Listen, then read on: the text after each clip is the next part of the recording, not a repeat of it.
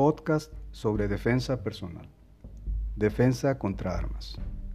En cuanto a armas blancas, son punzocortantes, esto es, cortan y penetran, y causan pérdida de sangre. Por pequeña que sea, una herida es una herida. Son de fácil acceso, pues hablamos desde cuchillos de cocina, picayelos, desarmadores, hasta navajas y cuchillos militares o de cacería y otros instrumentos improvisados.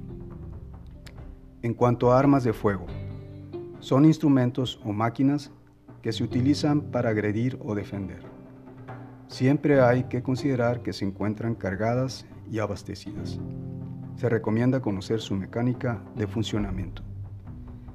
En ambos casos es muy peligroso intentar un desarme del asaltante o agresor, pues son letales, tanto para armas blancas como para armas de fuego. Aplica el concepto de neuroanatomía, puesto que arma y portador son uno solo en ese momento. Si traigo conmigo un arma, esta forma parte de mí. Las técnicas dinámicas contra armas de cualquier tipo son meras simulaciones o aproximaciones a la realidad y se practican en un ambiente controlado. Pongamos el ejemplo, no es lo mismo bucear en una piscina que hacerlo en alta mar.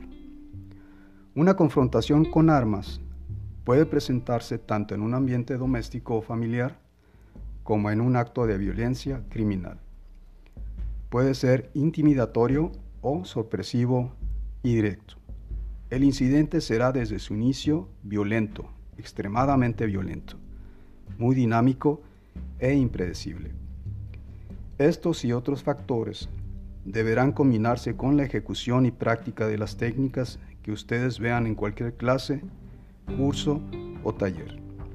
En todo caso, nuestro entrenamiento mejora nuestras probabilidades, pero no hay garantía absoluta de nada. Finalmente, nuestro cerebro es nuestra mejor herramienta y lo mental y emocional son determinantes.